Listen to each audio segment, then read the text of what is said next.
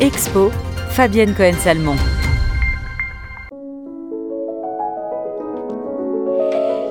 La visite d'une exposition consacrée à Marc Chagall est déjà un événement en soi, mais lorsqu'il s'agit d'une exposition inédite, permettant d'entrer au plus profond de l'âme créative de ce génie, c'est une chance que l'on ne peut pas louper. C'est au musée Georges Pompidou de Paris que ça se passe et il ne vous reste plus que quelques jours pour passer un moment précieux en tête à tête avec ce qui fut les prémices de quelques-unes des plus célèbres œuvres de Marc Chagall, les dessins et ébauches dont jailliront les œuvres.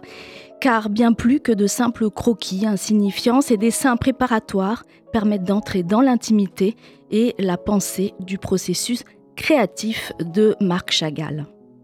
C'est pourquoi cette exposition, pourquoi cette exposition est-elle immanquable? Tout simplement parce qu'elle présente un ensemble d'œuvres entrées dans la collection du musée il y a moins de deux ans grâce aux dons de Bella et Mérette Meyer, les petites filles de Marc Chagall, qui ont, je cite, exprimé le désir de partager la beauté et la signification des œuvres de Chagall avec le public du monde entier.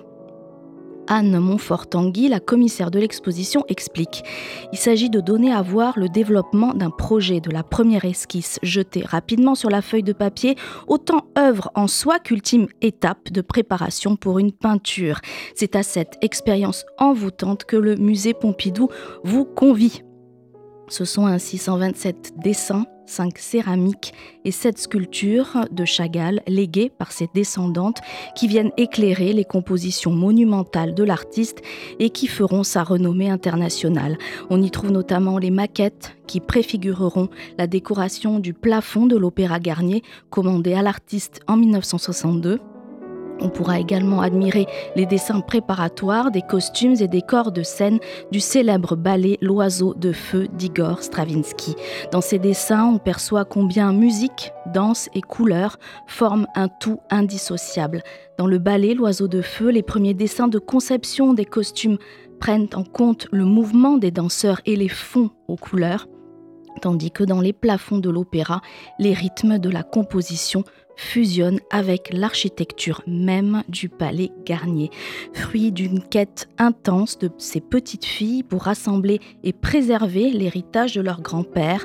Ces œuvres viennent dévoiler encore un peu plus le génie d'un artiste dont l'œuvre n'a pas fini de nous émerveiller. Chagall à l'œuvre, dessin, céramique, sculpture, c'est jusqu'au 26 février. Dépêchez-vous, courez-y.